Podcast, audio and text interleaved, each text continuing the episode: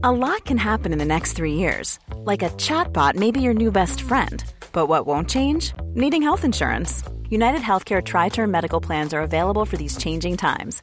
Underwritten by Golden Rule Insurance Company, they offer budget friendly, flexible coverage for people who are in between jobs or missed open enrollment. The plans last nearly three years in some states, with access to a nationwide network of doctors and hospitals. So, for whatever tomorrow brings, United Healthcare Tri Term Medical Plans may be for you. Learn more at uh1.com.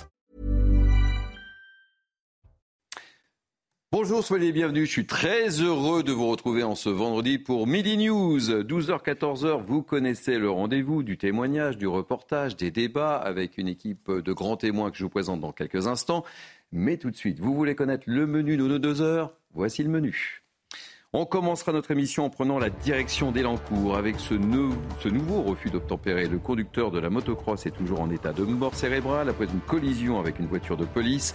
La garde à vue des deux policiers a été levée. La nuit a été calme. On sera dans quelques instants avec Julien Chénardi, secrétaire Alliance Île-de-France. On retournera également à Cherbourg. Oui, Cherbourg, où un viol atroce a eu lieu sur Mégane. On vous en a beaucoup, beaucoup parlé cet été. Thibaut Marcheteau est effectivement retourné sur place. Oumar N terrorisait ses voisins.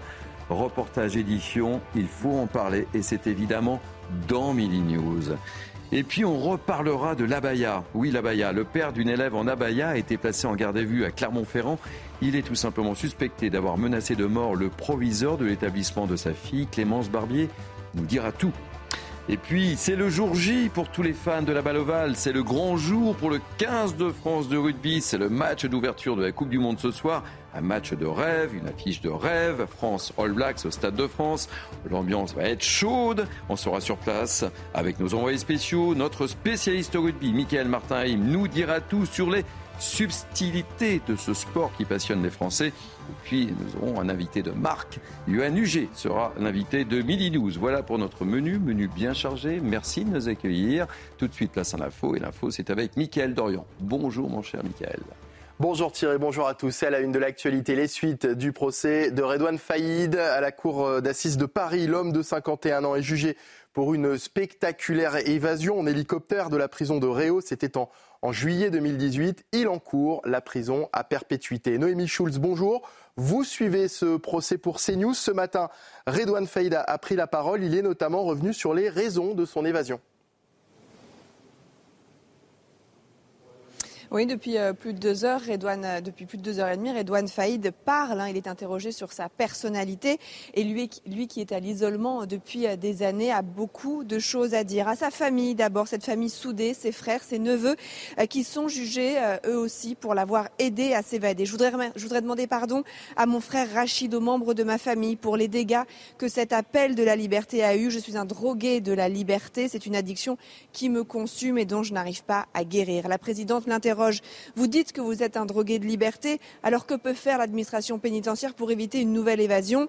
Là encore, Redouane Faïd est intarissable. Il répond, vous savez, si on ne m'avait pas mis à l'isolement privé de parloir, l'ennui provoque l'évasion. L'ennui, c'est terrible, c'est quelque chose qui vous ronge. La prison, c'est une sanction euh, qui prive de liberté. Mais moi, je suis mis dans un sarcophage en béton, 24 heures sur 24. C'est quoi l'alternative? Le contact, c'est vital. La lumière, c'est vital on m'enlève tout ça. Dans un sourire, il poursuit. Vous savez, j'ai ramené mes baskets au cas où. J'ai remarqué que parfois la lumière s'éteint. On ne sait jamais. Rappel à l'ordre de la présidente. Nous ne sommes pas là pour rigoler. Merci beaucoup Noémie Schulz. Hein. Depuis la cour d'assises de Paris, le procès de neuf militants à présent, neuf militants anti-bassines s'ouvre aujourd'hui à Niort dans les Deux-Sèvres. Ils sont jugés pour organisation de manifestations interdites à Sainte-Soline. C'était il y a plus de cinq mois. Écoutez les prévenus interrogés tout à l'heure par Michael Chaillot. On sait qu'il y a des camarades euh, qui ont pris le bus, qui sont arrivés dès hier, qui viennent de, loin. Et ça vient bien dire euh, ce que va être cette journée. C'est un procès politique, point barre. Ce soir, il y a le risque qu'il y a des militants euh, qui se battent pour l'intérêt général, ben, qu'il y ait des peines et qu'ils soient punis pour se battre pour cette cause qui est évidemment juste. Pour nous, ça va être une étape de plus parce qu'on on réunit encore énormément de monde aujourd'hui. On réunit énormément d'organisations, des gens de partout en France qui viennent pour nous soutenir, mais surtout pour exprimer leur ras-le-bol par rapport à la surdité de l'État sur ce sujet-là. Ça fait des années qu'on appelle au dialogue, qu'on appelle à la concertation pour rediscuter de comment est-ce qu'on préserve l'eau, comment est-ce qu'on la partage. Dans le reste de l'actualité, le père d'une lycéenne en abaya a été placé en garde à vue à Clermont-Ferrand après avoir menacé de mort le proviseur de sa fille. L'adolescente s'était vue refuser l'entrée de son lycée à deux reprises parce qu'elle portait une abaya, ce qui a provoqué la colère du père de famille. Retour sur les faits avec Clémence Barbier. Les faits se sont déroulés en début de semaine selon nos confrères euh, du quotidien La Montagne. Cette élève s'est présentée une première fois en abaya devant son lycée, mais elle s'est vue refuser l'accès à l'établissement puisque, vous le savez, cette longue robe couvrant le corps est désormais interdite dans tous les établissements scolaires. Son père avait été reçu euh, par le proviseur, mais hier, la jeune femme se présente de nouveau en abaya et elle se voit une nouvelle fois refuser l'accès au lycée. Quelques minutes plus tard, son père furieux appelle l'établissement. C'est à ce moment-là qu'il aurait proféré des menaces euh, de mort à ses interlocuteurs, menaces de mort qui visaient le proviseur. La hiérarchie de l'éducation nationale a bien sûr été alertée et une plainte a été déposée. Conséquence de cet incident, les équipes mobiles de sécurité du rectorat ont été euh, déployées sur place. Quant au père de l'élève, il a été placé hier en garde à vue au commissariat de Clermont-Ferrand avant d'éventuelles poursuites judiciaires. Il y a un mois, une jeune femme de 29 ans était victime d'un viol barbare à Cherbourg. Depuis, Mégane est sortie du coma et le principal suspect, lui, a été mis en, examen. Cet homme de 18 ans, qui n'était pas connu des services euh, de police, s'était forgé une solide réputation dans son quartier. Reportage de Thibault Marcheteau et Mickaël Dos Santos. Il suffit d'évoquer le nom d'Oumar pour que les langues se délient. Rares sont les habitants du quartier d'Octeville qui n'ont pas croisé la route du présumé violeur de Cherbourg. Il avait une façon de dévisager les femmes qui. Euh, c'était sournois, un petit peu comme si on était de la viande. Mes voisines euh, se faisaient siffler en bas de l'immeuble. Euh, enfin, surtout une en particulier, celle-là, elle a appelé les, les gendarmes trois fois. Beaucoup de ses habitantes ont également en mémoire des épisodes de violence. Incendie, agression, dégradation, l'homme de 18 ans était souvent hors de contrôle. Sa copine elle a été retrouvée bâillonnée dans l'appartement aussi. Et euh, il lui tapait dessus aussi, il tapait sur sa mère. C'était leur besoin dans les escaliers. Il y avait une gamine qui s'est explosé le coude, enfin qui s'est cassé le bras, je crois, en, glissant dans une flaque d'urine. Des comportements qui ont poussé certains à déménager de ce quartier, déjà réputé sensible. Il y en a une déjà qui est partie, euh, une deuxième euh, qui a deux enfants en bas âge, qui, veut partir, qui demande à partir. et moi, de ce que j'ai entendu, ils sont quatre familles à vouloir partir. Tagués sur les murs du quartier, des menaces de mort indiquent qu'Oumar n'est plus le bienvenu. Un sentiment partagé de manière unanime par les habitants du quartier. Et puis la Coupe du Monde de rugby démarre ce soir. La France affrontera la Nouvelle-Zélande au Stade de France à Paris. Plus de 5000 policiers et gendarmes seront ainsi mobilisés en moyenne chaque jour. C'est ce qu'a annoncé Gérald Darmanin.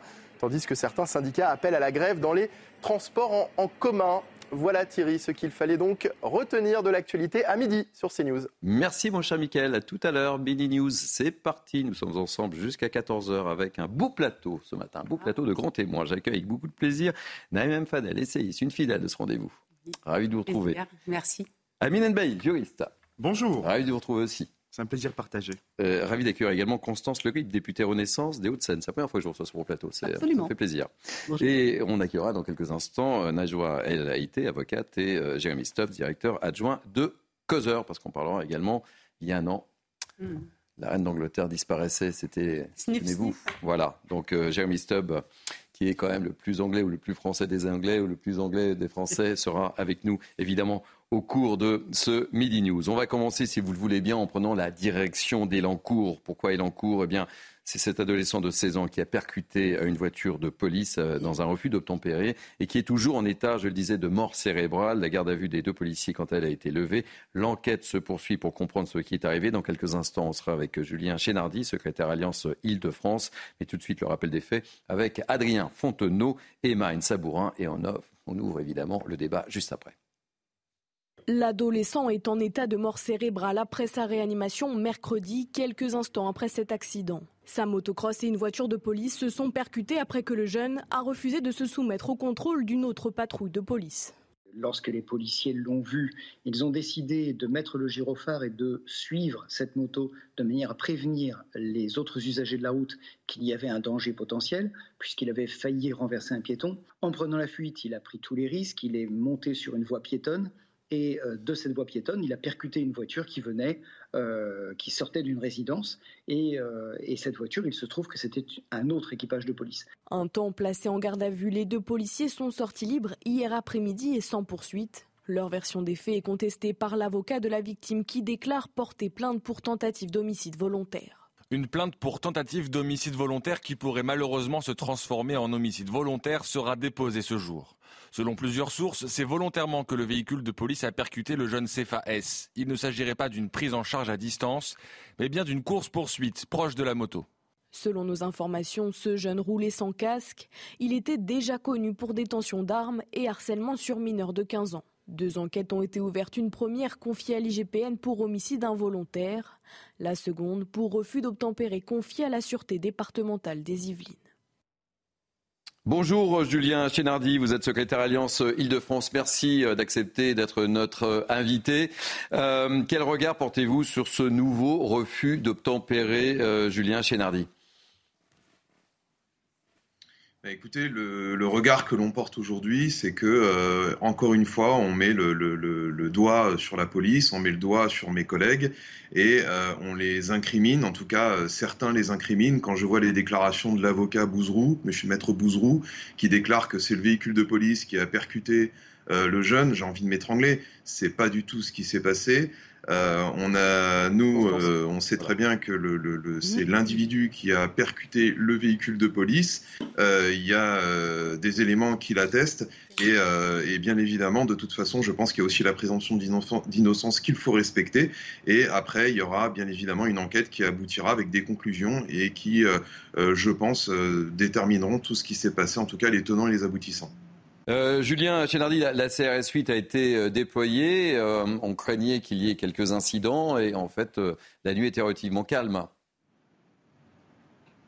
Oui, la CRS 8 a été déployée parce que dans ce genre de cas, et on l'a vu avec des affaires précédentes, notamment cet été, ça a été le feu, ça a été le chaos. Donc là, pour le coup, il n'y a pas eu, bien heureusement, heureusement, il n'y a pas eu d'incident. Euh, mais euh, il faudrait quand même rester vigilant parce que euh, à tout moment ça peut déraper. On sait très bien que malheureusement certains quartiers sont devenus aujourd'hui des poudrières sur lesquelles on est assis et qui peuvent péter à tout moment. Et on accueille avec beaucoup de plaisir Jérémy Stupp, directeur adjoint de Causeur. Welcome, mon cher. Bonjour. Alors, évidemment, tout à l'heure, de ce ça fait un an que la, reine a, disparu. On reviendra avec vous euh, là-dessus. Petite euh, réaction, euh, Naïm Fadel, sur ce nouveau refus d'obtempérer. Oui, un nouveau refus d'obtempérer, mais un nouveau drame aussi. Hein. Moi, je, trouve que c'est insupportable de devoir égrener les jeunes qui meurent dans ces conditions-là, tout simplement parce qu'ils n'obéissent pas à la police. Rappelons que la police, elle est là pour, pour dans le cadre de, de ses missions de, de l'État régalien, de l'État de, droit, et qu'on doit lui obéir. Et euh, ce qui m'interroge toujours, hein, euh, c'est que souvent, c'est des gamins qui ont récidivé. Euh, c'est dans, la situation de, récidive. Et que finalement, on n'arrive pas à, arrêter cet engrenage dans lequel certains jeunes, de nos jeunes, tombent. Et, et, ce que je trouve aussi insupportable, c'est les politiques qui défendent, en fait, qui défendent ce non-respect du cadre de la loi, de ce non-respect de nos, de nos policiers, qui, encore une fois, ne sont que dans leur mission. Et ces missions, elles doivent être euh, aussi euh, réaffirmées et clairement, et notamment aux parents. Vous savez, Thierry, souvent, je parle de la place et du rôle des parents. Et euh, je me dis que l'État se doit à un moment de rappeler aussi aux parents leurs obligations de parents, et notamment dès le premier acte. Je voudrais juste rappeler que Naël, il avait au moins 15 mentions à son casier Bien sûr, il n'avait jamais eu de condamnation parce qu'il était euh, euh, mineur. Mais comment on arrête aussi avant qu'il ne soit trop tard et avant que malheureusement on ne puisse que, eh bien, être très attristé par la mort de ce jeune homme? Alors vous faites euh, référence aux réactions politiques. Euh, je vais vous lire le, tweet de Jean-Luc Mélenchon, évidemment, euh, qui va s'afficher à l'antenne encore un mineur tué pour refus d'obtempérer, disent-ils, son scooter heurté par un véhicule de police dans une intersection. Sa mort est annoncée par les médias avant que la famille ne le soit. Remède, un escadron de gendarmerie envoyé sur place au cas où Télé la France sous Macron à vomir. Réaction, Julien Chénardi? Habitué par les déclarations de M. Mélenchon. Donc je vais même pas les commenter parce que euh, ça sert à rien et j'ai plus envie de, commenter les déclarations qui pour moi sont un tissu de, j'ai envie de dire un tissu de conneries. Voilà. Bien évidemment qu'on envoie un escadron de gendarmerie dans ces cas-là parce que on peut avoir et on l'a vu avec le cas notamment euh, de l'affaire Naël que ça avait très rapidement dérapé et que partout en France il y avait eu des, des, des, des actes euh, d'émeute, voilà, tout simplement d'insurrection. Donc bien évidemment qu'on est obligé de réagir à ça. Maintenant. Euh, ce que j'ai envie de dire, c'est que oui, il y a un refus d'obtempérer, mais qu'est-ce que attend M. Mélenchon? Il attend quoi? Il attend aujourd'hui des policiers euh, qui restent sagement les bras croisés, ou il attend, comme je pense que la majorité des Français attendent, c'est que euh, force doit rester à la loi et que quand un citoyen se permet ce genre d'acte, se permet de faire un refus d'obtempérer, de faire du rodéo moto et de mettre la vie des gens autour de lui en danger, eh bien qu'il soit interpellé. Et pour l'interpeller, il faut le poursuivre. Donc le poursuivre, l'interpeller et ensuite le déférer à la justice pour qu'il soit condamné. Et je voulais juste réagir sur les propos euh, précédents de, de Mme Fadel qui effectivement dit qu'il y a euh, que beaucoup de ces jeunes sont des récidivistes, c'est vrai. Et dans ce cas-là, on se demande mais que fait la justice puisque le refus d'obtempérer est, puni par une peine de prison, mais on, se rend compte et on le sait, nous les policiers, que les peines de prison ne sont jamais appliquées. Elles sont déjà très rarement prononcées, euh, souvent lorsqu'il s'agit en plus de mineurs, mais elles ne sont jamais appliquées et la plupart du temps, les individus ressortent libres. Je vous garde avec nous, euh, Julien Chénardi. On viendra dans quelques instants encore sur ce refus euh, d'obtempérer et, les réactions. Et je donnerai la, parole à, nos autres grands témoins. Mais tout de suite, place à un rappel des titres avec euh, Mickaël Dorian. 14 départements d'Île-de-France et du centre-Val de Loire placés en vigilance orange canicule. Selon Météo France, c'est une première pour un mois de septembre. On attend jusqu'à 35-36 degrés en Touraine ou encore vers le bassin parisien des températures en moyenne 10 à 12 degrés au-dessus des normales de saison. Ça ne devrait pas baisser avant lundi. Le week-end s'annonce donc extrêmement chaud. C'est un chiffre alarmant communiqué par la SPA. Près de 16 500 animaux abandonnés ont été recueillis par l'association cet été. Les 63 refuges font le même constat. Les abandons sont en augmentation et les adoptions en baisse. L'inflation fait partie des nouveaux motifs d'abandon. Et puis la crise euh, migratoire va détruire New York. Déclaration d'Eric Adams, le maire démocrate de la ville. La ville reçoit plus de 10 000 nouveaux migrants et demandeurs d'asile par mois, des propos qui ont bien sûr fait réagir. C'est à vous Thierry. Merci mon cher Michael, je vous attendais. et on va accueillir avec euh, beaucoup de plaisir également Najwa euh, El Haïté qui arrive, avocate. Soyez là, la bienvenue. Ça y est, le plateau est au complet. On va poursuivre, euh, on va évoquer euh, l'abaya encore, avec euh, à Clermont-Ferrand le père d'une lycéenne en abaya qui a été placée en garde à vue après avoir menacé de mort le proviseur de, de sa fille. C'est une information de nos confrères La Montagne. L'adolescente s'est vue refuser l'entrée de son lycée à deux reprises parce qu'elle portait une abaya. Je vous, je propose d'écouter tout d'abord le son de Gabriel Attal qui s'est exprimé sur le sujet. La plupart des élèves se sont présentés euh, dans leur établissement sans porter l'abaya qu'ils portaient l'année euh, précédente. Certains se sont présentés en abaya. Il y a eu un échange avec euh, les équipes. Et puis la plupart d'entre eux sont revenus ensuite en se conformant à la règle. Le Conseil d'État, qui a été saisi sur ma décision d'une demande de suspension par une association, s'est prononcé hier de manière extrêmement claire. Donc maintenant, c'est la loi, rien que la loi, toute la loi. Cette loi est appliquée, alors, que s'est-il passé justement du côté de Clermont-Ferrand? Un rappel des faits avec Clémence Barbier. Les faits se sont déroulés en début de semaine selon nos confrères euh, du quotidien La Montagne. Cette élève s'est présentée une première fois en abaya devant son lycée, mais elle s'est vue refuser l'accès à l'établissement puisque, vous le savez, cette longue robe couvrant le corps est désormais interdite dans tous les établissements scolaires. Son père avait été reçu euh, par le proviseur, mais hier, la jeune femme se présente de nouveau en abaya et elle se voit une nouvelle fois refuser l'accès au lycée. Quelques minutes plus tard, son père furieux appellent l'établissement. C'est à ce moment-là qu'il aurait proféré des menaces euh, de mort à ses interlocuteurs, menaces de mort qui visaient le proviseur. La hiérarchie de l'éducation nationale a bien sûr été alertée et une plainte a été déposée. Conséquence de cet incident, les équipes mobiles de sécurité du rectorat ont été euh, déployées sur place. Quant au père de l'élève, il a été placé hier en garde à vue au commissariat de Clermont-Ferrand avant d'éventuelles poursuites judiciaires.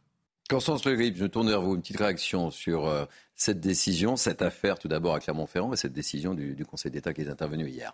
Alors, sur ce qui s'est passé à Clermont-Ferrand et ces intolérables menaces de mort euh, proférées par un père euh, contre un, proviseur, moi, je, souhaite euh, tout d'abord affirmer mon plein et entier soutien à, ces proviseurs. Je crois que le ministre de l'Éducation nationale, d'ailleurs, l'a eu au, téléphone pour réaffirmer son soutien et sa solidarité, ainsi qu'à l'ensemble des chefs d'établissement et tous les membres de, la communauté éducative qui, qui, ont à faire face en cette rentrée à plusieurs enjeux mmh. majeurs, bien évidemment. C'est il y a le sujet euh, de ces euh, tenues euh, religieuses, mais il y a beaucoup d'autres sujets. Le, défi est, important pour l'ensemble des membres de, cette communauté éducative et je, me réjouis que le Conseil d'État ait validé l'interdiction, le rappel à la loi de 2004 fait très clairement par le ministre de l'Éducation nationale. Il faut que l'ensemble de nos concitoyens, l'ensemble des, élèves, garçons et filles qui fréquentent l'école de, la République, comprennent que la loi toute la loi, rien que la loi, et que des tenues qui clairement, le Conseil d'État été extrêmement clair,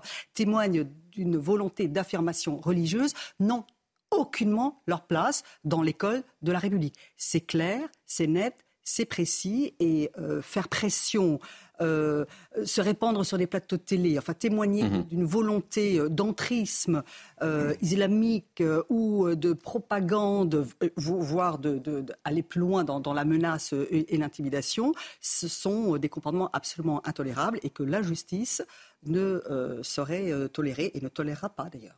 Najwa La baya n'a rien à faire à l'école, ni le voile, ni la kippa, parce que souvent quand on aborde ces questions-là, euh, je vois euh, des élus et les filles qui, et surtout je constate des élus et les filles qui, euh, qui disent c'est islamophobe, cette mesure est islamophobe.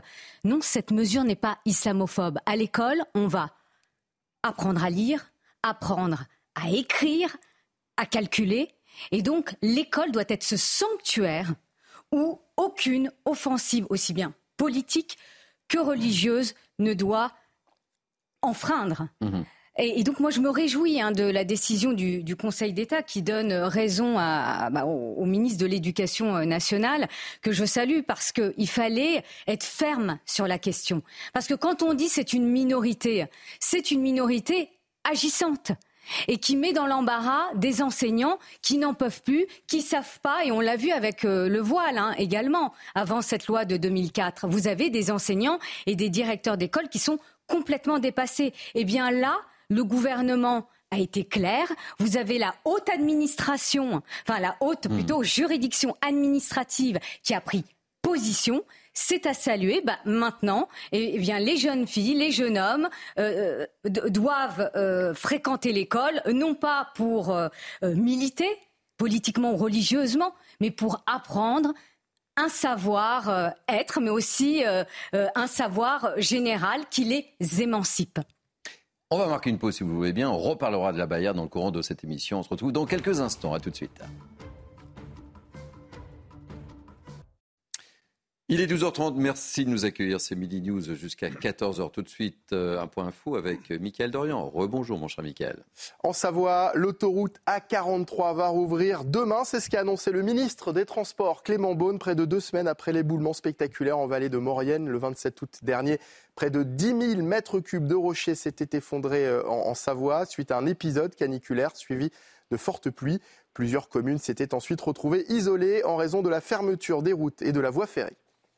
Le prix des fournitures scolaires a augmenté de 8,5% par rapport à l'année dernière. C'est ce que révèle une enquête de la Direction générale de la concurrence, de la consommation et de la répression des fraudes. À noter cependant que cette hausse reste en deçà de l'inflation générale des produits de grande consommation qui s'élève à près de 13%. Et puis on termine avec ces images touchantes de Sana et Sarabi, les deux petites lionnes du zoo de Touari dans les Yvelines. Elles ont fait leur première sortie en public. Les deux Lions sont nés le 22 juin dernier. C'est trop mignon, c'est trop chouchou, ces deux petits lionceaux. Merci, euh, Michael. Allez, on se retrouve. Nous sommes donc jusqu'à 14h avec euh, Najwa Laïté, Naïma Mfadel, Amine Elbaï, Jérémy Stubbs et Constance Le Grip. Je ne sais pas si vous avez remarqué, mais il y a une parité parfaite sur ce plateau. on a je m'attendais à ce que vous le. On a remarqué. Voilà, je tenais juste à le dire.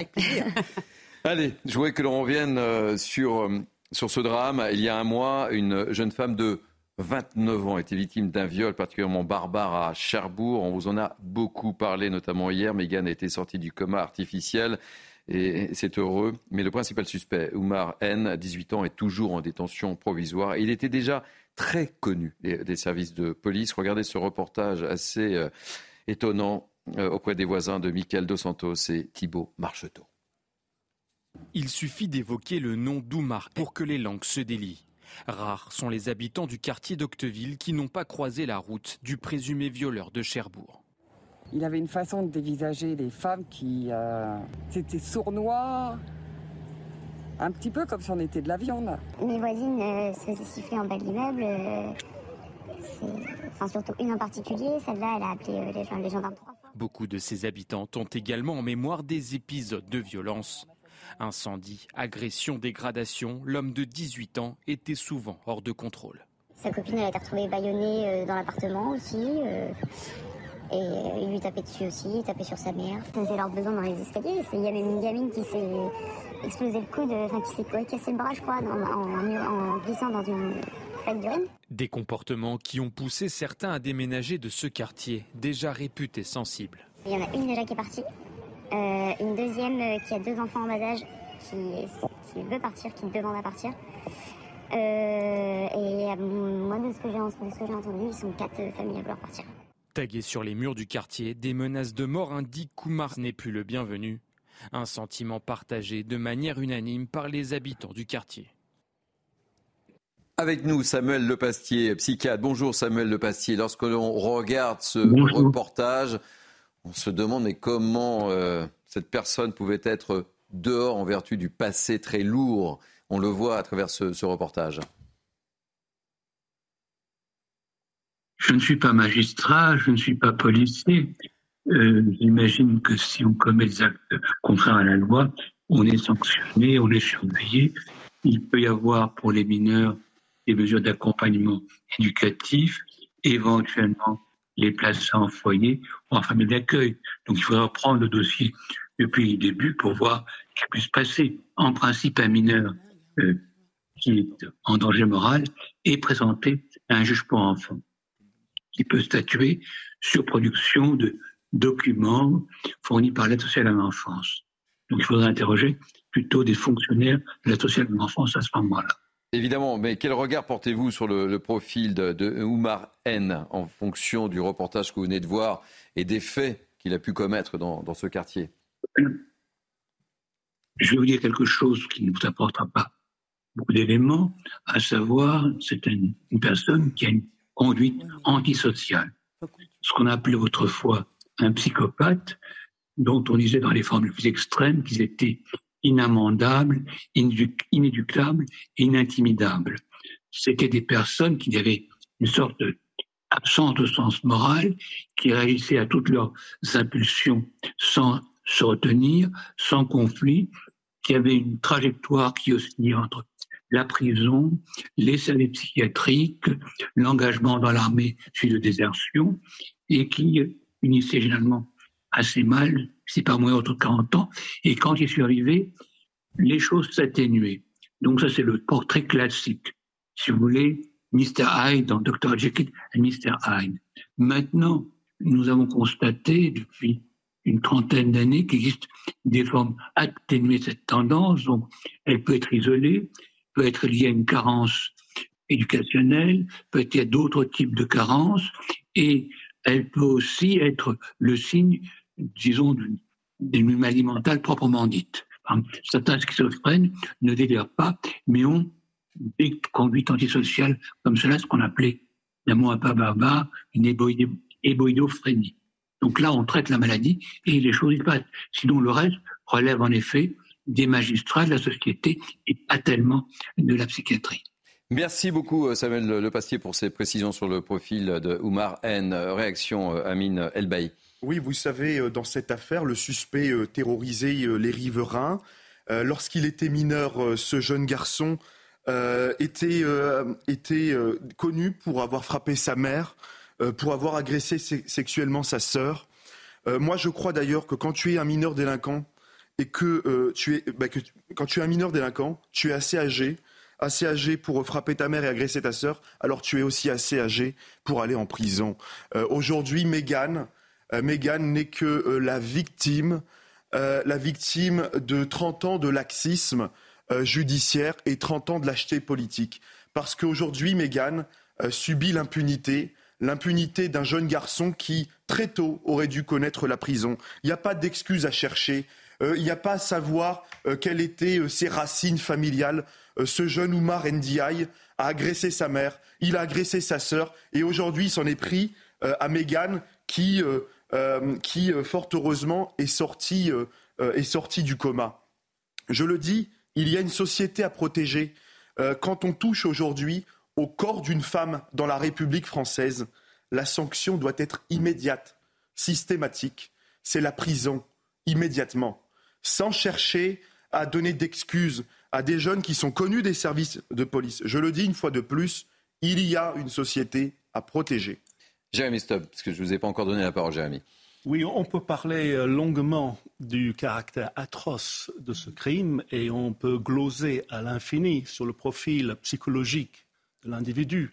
Ce qui est important, c'est que les citoyennes et les citoyens ont besoin d'être rassurés mhm. tout de suite. Mais là, c'était la terreur dans le quartier. Là. Hein. Voilà, qu'un tel individu puisse se balader librement et faire plus ou moins ce qu'il veut, c'est terrible. Donc, euh, je pense au titre d'un film, euh, j'oublie le cinéaste, mais ça va Peur sur la ville. Mhm. Euh, il y a une peur, non seulement à Cherbourg, à mon avis, mais ailleurs. Alors là, on a la phrase caractéristique que fait le gouvernement? C'est le moment d'une action forte de la part du gouvernement. On parle de restaurer l'autorité, eh bien, commençons là. C'est ça qui est. Naïma et euh, euh très rapidement. C'est ça qui est terrible, en fait, c'est qu'on constate. Euh, fait divers ou fait de société maintenant après fait de société, c'est que finalement il y a une impuissance de l'État et il y a une espèce de fatalisme qui s'est installé aussi. Et quand vous voyez que ces pauvres habitants, depuis des années, euh, font face à la terreur qu'il sème, ce, jeune, parce qu'il il a commencé à semer la terreur très, très jeune, sans pouvoir avoir d'aide de qui que ce soit, non seulement des, bailleurs sociaux, parce que c'est quand même à lui de, réagir avec la police, et non seulement effectivement de la mairie, etc.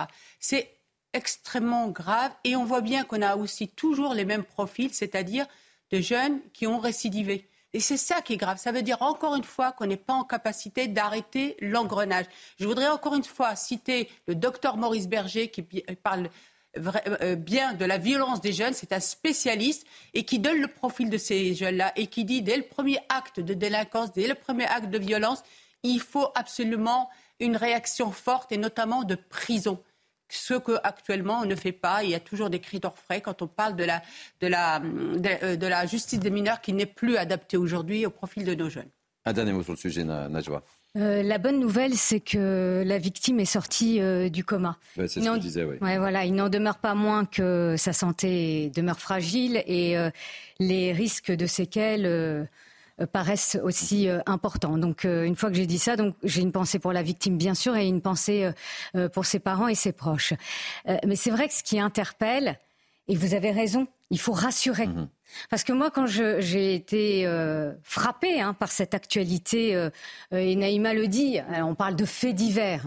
Sauf que l'addition des faits divers, ça devient un fait de société. Parce mhm. qu'au même moment, au même moment que cet acte de barbarie, il y avait une jeune femme à Paris qui se faisait agresser moins gravement, mais de la même manière parce qu'elle avait laissé sa fenêtre ouverte et elle vivait au rez-de-chaussée comme Mégane. Eh bien, il y a en effet peur dans la ville. À un moment, il va falloir rassurer parce que quand vous avez ce type de profil, donc des prédateurs sexuels qui sont des délinquants, quand c'est des agressions sexuelles ou des criminels, quand on arrive à ce niveau de barbarie et d'atrocité, eh bien ces gens-là n'ont pas à être dans la rue. Ils n'ont pas à être dans la rue. Alors moi, je ne connais pas le dossier euh, judiciaire de ce monsieur. Sans doute, au regard de son passé judiciaire, il a dû faire de la prison. Sauf que ces gens-là, à un moment, ils sortent. Ils sortent. Euh, je n'ai pas le dossier judiciaire, moi, pour pouvoir dire il a fait ou pas de la prison. Je ne m'avancerai pas là-dessus. Sauf qu'à un moment, s'il en a fait, il finit par sortir. ces, gens-là, ils finissent par sortir. Et on les juges euh, parlent d'obligation de soins. Mais dans la réalité, ça ne suit pas les obligations de soins. Alors, on a beaucoup de, sujets à, traiter dans Mini News en ce vendredi. On va prendre la direction de Niort, si vous le voulez bien. Pourquoi Niort? Parce que neuf militants écologistes radicaux vont être jugés aujourd'hui en correctionnel. Ils vont devoir s'expliquer sur leur participation en octobre et en mars dernier aux manifestations anti-bassines agricoles à Sainte-Soline. On en a beaucoup parlé sur ce plateau. On va retrouver tout de suite nos envoyés spéciaux qui vont suivre effectivement ce procès, Michael Chaloux et Jérôme Rampenou. Michael, bonjour. Euh, comment se déroule ce rassemblement pour le moment? Tout est calme. Racontez-nous un petit peu ce qui s'y passe. Merci, Michael. Oui, dans, la bonne humeur, euh, Thierry, bonjour, dans la bonne humeur euh, depuis ce matin. Ils sont euh, plusieurs milliers, on va vous le montrer sur, sur les images, plusieurs milliers de manifestants venir encadrer et soutenir les neuf prévenus qui sont attendus tout à l'heure à partir de 13h30 au tribunal correctionnel de Niort. ils sont donc poursuivis pour organisation de manifestations interdites, notamment cette dernière manifestation du 25 mars dernier. On vous en a beaucoup parlé, qui avait euh, dégénéré en forte violence avec euh, de nombreux blessés des deux côtés, à la fois côté manifestants et euh, côté force de l'ordre. À noter que parmi les neuf prévenus se trouvent en fait les principaux meneurs des trois organisations qui ont participé et mis en place ces manifestations.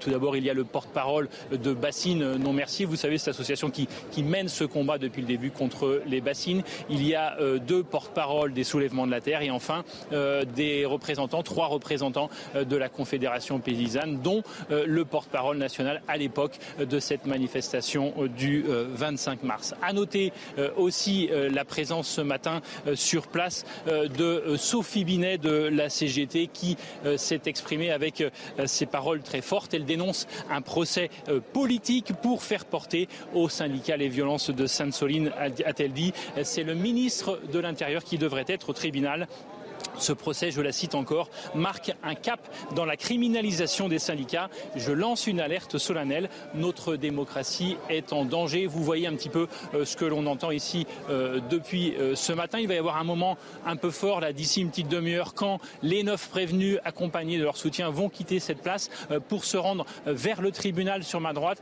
qui lui est complètement cerné par les forces de l'ordre depuis ce matin. Merci beaucoup, Michael Chailloux. Je rappelle que vous êtes accompagné par euh, Jérôme Rampenou et vous allez nous faire vivre ce procès, évidemment. Avant de vous faire agir, petite réaction de Olivier Faure, premier secrétaire du PS. Et je vous donne la parole tout de suite après Constance Le Grip. moi, je refuse qu'on criminalise les manifestants. Vous aviez à Sainte-Soline autant de policiers que de manifestants. Et l'évidence, c'est que les ordres donnés étaient ceux d'une confrontation. Si vous ne vouliez pas Sainte-Soline, c'est, bah, vous voyez les images. En fait, on est dans, une, dans des champs, il y a un trou au milieu, il n'y a rien à faire et il n'y avait absolument aucun danger à laisser manifester des gens plutôt que de chercher la confrontation. Même s'ils voulaient s'en prendre aux installations déjà. Il ne fallait, il n'y avait pas d'installation. Sainte-Soline, c'est un trou au milieu d'un champ. Et donc, euh, le, fait de, positionner des policiers alors qu'on sait qu'il y a des, des, personnes violentes qui infiltrent cette manifestation, c'est aussi la volonté d'avoir ces images, d'en découdre. Et moi, je souhaite au contraire qu'on puisse euh, aller vers la pacification et écouter ceux qui sont venus sincèrement lancer l'alerte. Constance Le vous voyez écouter avec une grande attention euh, Monsieur Faure et hmm vous avez une petite réaction quand même. Oui, euh, clairement. Euh, nous ne sommes pas dupes. Mais moi, je souhaite vraiment dénoncer cet élément de langage de la gauche et de l'extrême gauche sur la prétendue criminalisation de l'activité syndicale. S'il y a un sombre de militants, de responsables d'associations ou de syndicats qui sont euh, devant la justice, on va laisser la justice faire son travail sereinement, calmement. C'est parce qu'il y a eu atteinte aux personnes, violence contre les personnes, destruction ou dégradation de biens. Il y a eu bien sûr organisation et participation à des manifestations interdites, non autorisées et interdites, mais c'est aller bien au-delà. Le degré de violence qu'on se rappelle, le degré de violence, de déchement de, violence de la part de plusieurs manifestants contre les forces de l'ordre, l'attaque sur un certain nombre de, biens privés a été également quand même assez frappant et l'opinion publique a encore, je pense, en, mémoire ces images. Donc il s'agit clairement à l'occasion de ce procès, dont encore une fois on verra euh, ce que seront euh, les, peines euh, prononcées, à dire, par-delà ce procès et, et Sainte-Soline, qu'il y a, et c'est inquiétant, une dérive de certaines associations, de certaines organisations écologistes vers des formes de violence tout à fait inacceptables, qui s'en prennent aux biens privés, qui s'en prennent aux personnes, au prétexte de la, entre guillemets, je mets de nombreux mmh. guillemets, la désobéissance civile il y a des appels à la violence et des comportements qui sont absolument intolérables dans un État de droit. Donc c'est de cela qu'il s'agit. Merci Constance. Je regarde l'heure, il est là, il est en pleine forme, c'est Mickaël Dorian, c'est le moment du rappel de l'info. 14 euh, départements d'Île-de-France et du centre-Val de Loire placés en, vigilance orange canicule selon Météo France. C'est une première pour un mois de septembre. On attend jusqu'à 35-36 degrés en Touraine ou encore vers le bassin parisien. Des températures en moyenne 10 à 12 degrés au-dessus des normales de saison. La Corée du Nord s'offre un nouveau sous-marin nucléaire. Il a été dévoilé mercredi lors d'une cérémonie présidée par le dirigeant nord-coréen Kim Jong-un qui a déclaré que l'engin sera l'un des principaux moyens offensifs sous-marins des forces navales du pays avant d'affirmer qu'armer la marine avec des armes nucléaires devenait une tâche urgente. Et puis c'était il y a un an, jour pour jour, la reine Elisabeth II s'éteignait à l'âge de 96 ans et si aucune célébration officiel n'est prévu. Le roi et la reine euh, Camilla, qui n'apparaîtront pas en public, lui rendront euh, un hommage discret au château de Balmoral en Écosse, tandis qu'à Londres, des coups de canon seront tirés depuis Hyde Park et la Tour de Londres. Merci mon cher Michael. On en parlera justement dans quelques instants avec notre ami euh, Jérémy Stubbs. Vous, savez ce que vous allez faire ce soir? Bien sûr. Je serai devant ma télévision eh dès 20h. Eh oui, tout rugby. Rugby. rugby. Ah Vive la France. Cocorico. Cocorico. Bah Jérémy La Coupe du Monde. Eh euh, non. Bon, quel rabat-joie, quel rabat-joie. Parce que j'ai jamais le sport à la télévision, mais j'ai d'autres raisons aussi pour ne pas regarder. Ah, vous allez nous le dire. Bon, en tous les cas, le coup d'envoi a été donné par le préfet de police. On va le voir en image tout de suite, et puis juste après, on va retrouver, euh, c'est pour vous, mesdames, euh, un invité surprise. Regardez le coup d'envoi du préfet de police. Regardez le clip. Ah, c'est bien fait. C'est sympa. On demandera. Ah, c'est cool. Pas mal, c'est drôle. Je vais, je, vais, je vais vous taquiner. Où sont les femmes sur ce plateau, elles sont là. Oui, mais pas dans la. Bon. Mais on n'a on n'a pas vu la, vidéo dans sa totalité, donc peut-être qu'il y a des femmes. mais on va vérifier. Thierry, vous êtes exemplaire. On va vérifier. Bon alors, on a un invité, et pas n'importe quel invité, c'est Johan Huget, mesdames. Ah, ah. Johan Huget, 62 sélections, 14 essais. Comment ça va, Johan? Et merci d'être notre invité dans Midi News. Vous allez bien, Johan? Bonjour à tous. Oui, très bien, vous? Bon, alors, quel est votre état d'esprit avant euh, The Rencontre ce soir? Je suis allé courir déjà, petit décrassage ce matin, et, euh, j'ai juste envie de, que les heures et les minutes passent plus vite que ça, parce que ça commence à devenir très long. On attend ça depuis 4 ans, et on va vivre une expérience inédite, unique, pour tous les supporters et amoureux du rugby. C'est le rendez-vous que tous les fans de la balle ovale attendent là. Hein tout le monde attend ça. Même les fans, ceux qui ne sont pas fans, les enfants, c'est un moment à partager en famille. Et euh, c'est le moment de découvrir le rugby et un moment de, communion. Vous sentez comment ce 15 de France, Johan?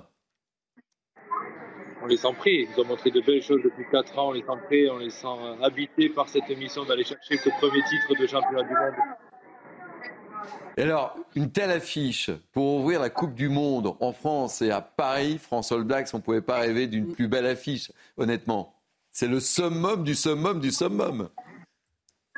Oui, c'est le summum. Est-ce que ça arrive pas trop tôt? Est-ce que mais euh, on est tous excités à l'idée de voir ce FEAK démarrer face à la France, nous défier et relever le défi par nos Français qui, j'espère, gagneront ce match euh, avec de belles, de belles valeurs. Mais la Coupe du Monde ne s'arrête pas là. S'il si, euh, il se passe quoi que ce soit ce soir, il reste encore trois matchs.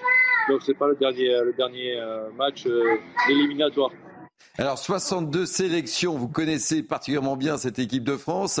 Dans quel état d'esprit on est? Il est quasiment, euh, quasiment 13 heures. Le match est, ce soir. Qu'est-ce qui se passe dans la tête des joueurs? Qu'est-ce qu'ils font en ce moment? Racontez-nous un petit peu l'envers du décor. On veut tout savoir, mon cher Johan. Il y a plusieurs groupes. Dans une équipe, il y a plusieurs groupes. Il y a ceux qui jouent à la belote. Ils vont jouer jusqu'à 19h30 euh, ce soir. Il y a les gros dormeurs, dont je faisais partie. là, ils vont dormir de 14h à 17h. Et euh, il y a ceux qui regardent la télé, Netflix, pour faire passer le temps parce qu'ils y sont depuis 15 euh, jours et ça va être un peu long. Quelles sont les surprises dans, dans, dans, cette équipe de France? Vous attendez à des, à des surprises particulières, Johan? Des surprises, non, mais j'aimerais bien voir euh, un bon retour du, jeune Gabin Villiers, un Mathieu Jalibert qui prenne les rênes de cette équipe de France après euh, notre déception de voir euh, Romain Tamac blessé. ça a été un crève cœur pour tous les Français. Mais Mathieu Jalibert peut relever ce défi et surtout un immense Antoine Dupont. Bon alors ma dernière question, vous êtes où ce soir? Vous êtes au Stade de France, mon cher Johan? Ah, je suis à votre place. Je fais le JT avec euh, Alcar Coudray. Ah, euh, profitez de faire la publicité pour une autre chaîne, mon cher Johan. c'est bien joué, c'est malin. C'est la Coupe du Monde, c'est pour ça. Euh, elle est diffusée euh, sur, sur, sur, une autre chaîne. Je suis désolé, c'est encore novice. Vous êtes le bienvenu sur notre chaîne et je vous remercie mille fois en tous les cas d'avoir accepté d'être notre invité dans cette première heure de Mini News et surtout on croise les doigts. Bonne chance à l'équipe de France. Et on est de tout cœur, évidemment, euh, comme euh, nous autour de ce plateau. À fond. À fond. Pour le 15. Victoire pour la France. La France. La France. La France. Et évidemment, unanime. Voilà. On, a vraiment. Bon, et Johan, euh, un score? Un score, allez, juste. Un score. 25-22. 25-22 pour la France Ah bah oui. Bon, on vérifiera, on vous appelle demain. Merci Johan et bon match.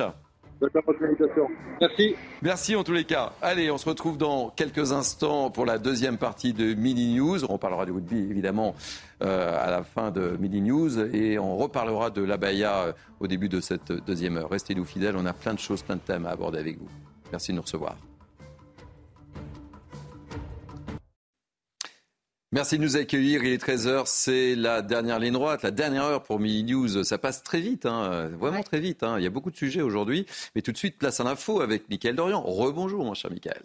Rebonjour Thierry, bonjour à tous. Nouvelle passe d'armes entre la ville de Nice et le département des Alpes-Maritimes. Le premier adjoint à la mairie, Anthony Boré, a accusé encore le département de laisser les mineurs isolés dans les rues niçoises dans des conditions indignes.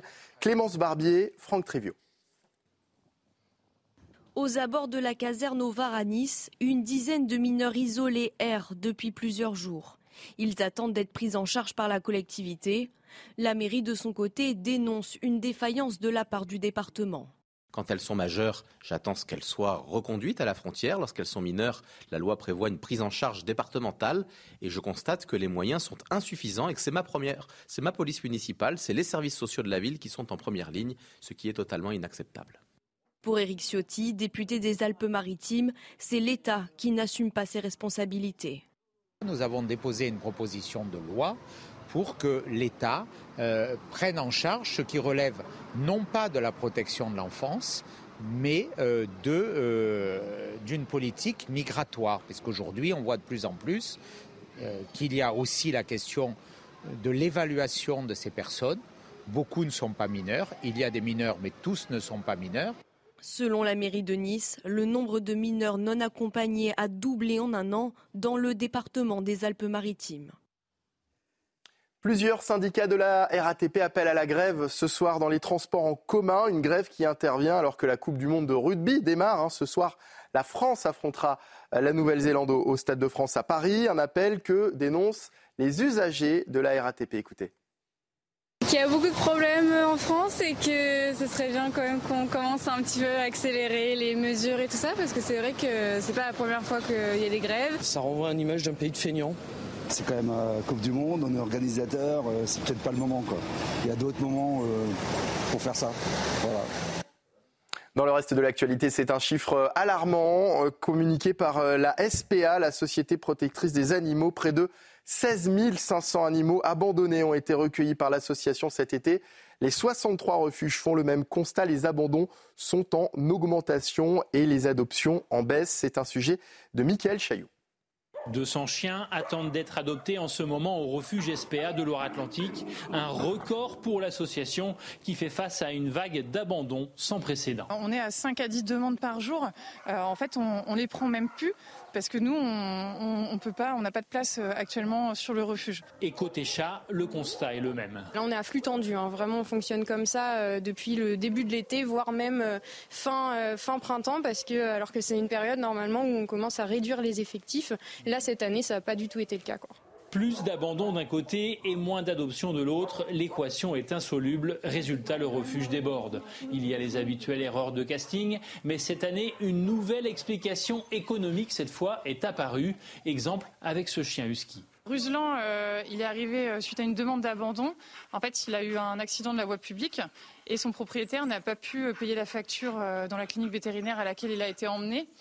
Euh, donc il a fait appel à nous pour qu'on le récupère et qu'on le soigne en fait au refuge, parce que lui il était dans l'incapacité financière de, de payer la facture. Ces abandons économiques sont en nette augmentation depuis cet été. Ici, plus de 100 animaux sont sur liste d'attente pour être accueillis à la demande de propriétaires qui souhaitent s'en séparer. La crise migratoire va détruire New York. Déclaration d'Eric Adams, le maire démocrate de la ville. La ville qui reçoit plus de 10 000 nouveaux migrants et, demandeurs d'asile hein, tous les mois. Euh, Des propos qui, bien sûr, ont fait réagir, comme nous l'explique notre correspondante aux États-Unis, Elisabeth Guedel. Le maire démocrate de New York entend bien dénoncer haut et fort la crise migratoire à laquelle est confrontée sa ville depuis plusieurs mois. En un an et demi, ce sont plus de 110 000 migrants qui sont arrivés au rythme actuel de 10 000 par mois. Ils sont accueillis dans des centres d'hébergement, dans des hôtels, dans des camps temporaires et leurs enfants ont pu intégrer les écoles new-yorkaises, hein, plus de 20 000 en cette rentrée scolaire. Et bien pour Eric Adams, tout ça, ça a un coût. Il demande au gouvernement américain une aide financière supplémentaire. Il demande également des procédures accélérées, notamment dans la délivrance des permis de travail. Il faut savoir qu'aux États-Unis, un demandeur d'asile doit attendre au moins 4 ans, c'est la moyenne, 4 ans pour voir son dossier traité. En France, par comparaison, c'est quelques mois. Or, sans permis, il ne peut rien faire. Or, la ville de New York manque de main-d'œuvre. Le pragmatisme brutal de Eric Adams euh, choque les associations de défense des droits des immigrés qui parlent de racisme. Eric Adams, lui, entend bien se faire entendre de Washington, d'autant plus en pleine campagne électorale pour la présidentielle.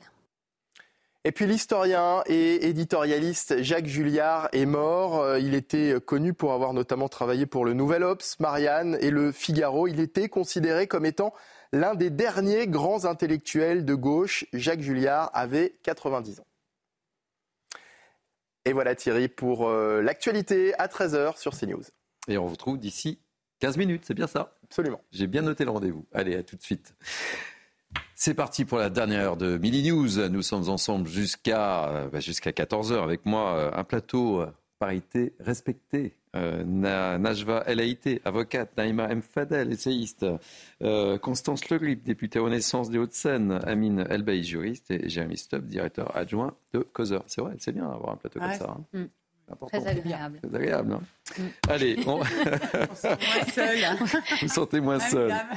On va parler de l'abaya, si vous le voulez bien. Euh, et je rappelle euh, cette information. Le Conseil d'État a tranché, oui, il a tranché euh, hier l'interdiction donc dans les écoles publiques de l'abaya et du camis ne constitue pas ne constitue pas une atteinte grave aux libertés des élèves. Et Gabriel Attal, le ministre de l'Éducation nationale, s'est exprimé. On l'a écouté. Je vous propose de le réécouter à nouveau dans cette deuxième heure de Mini News.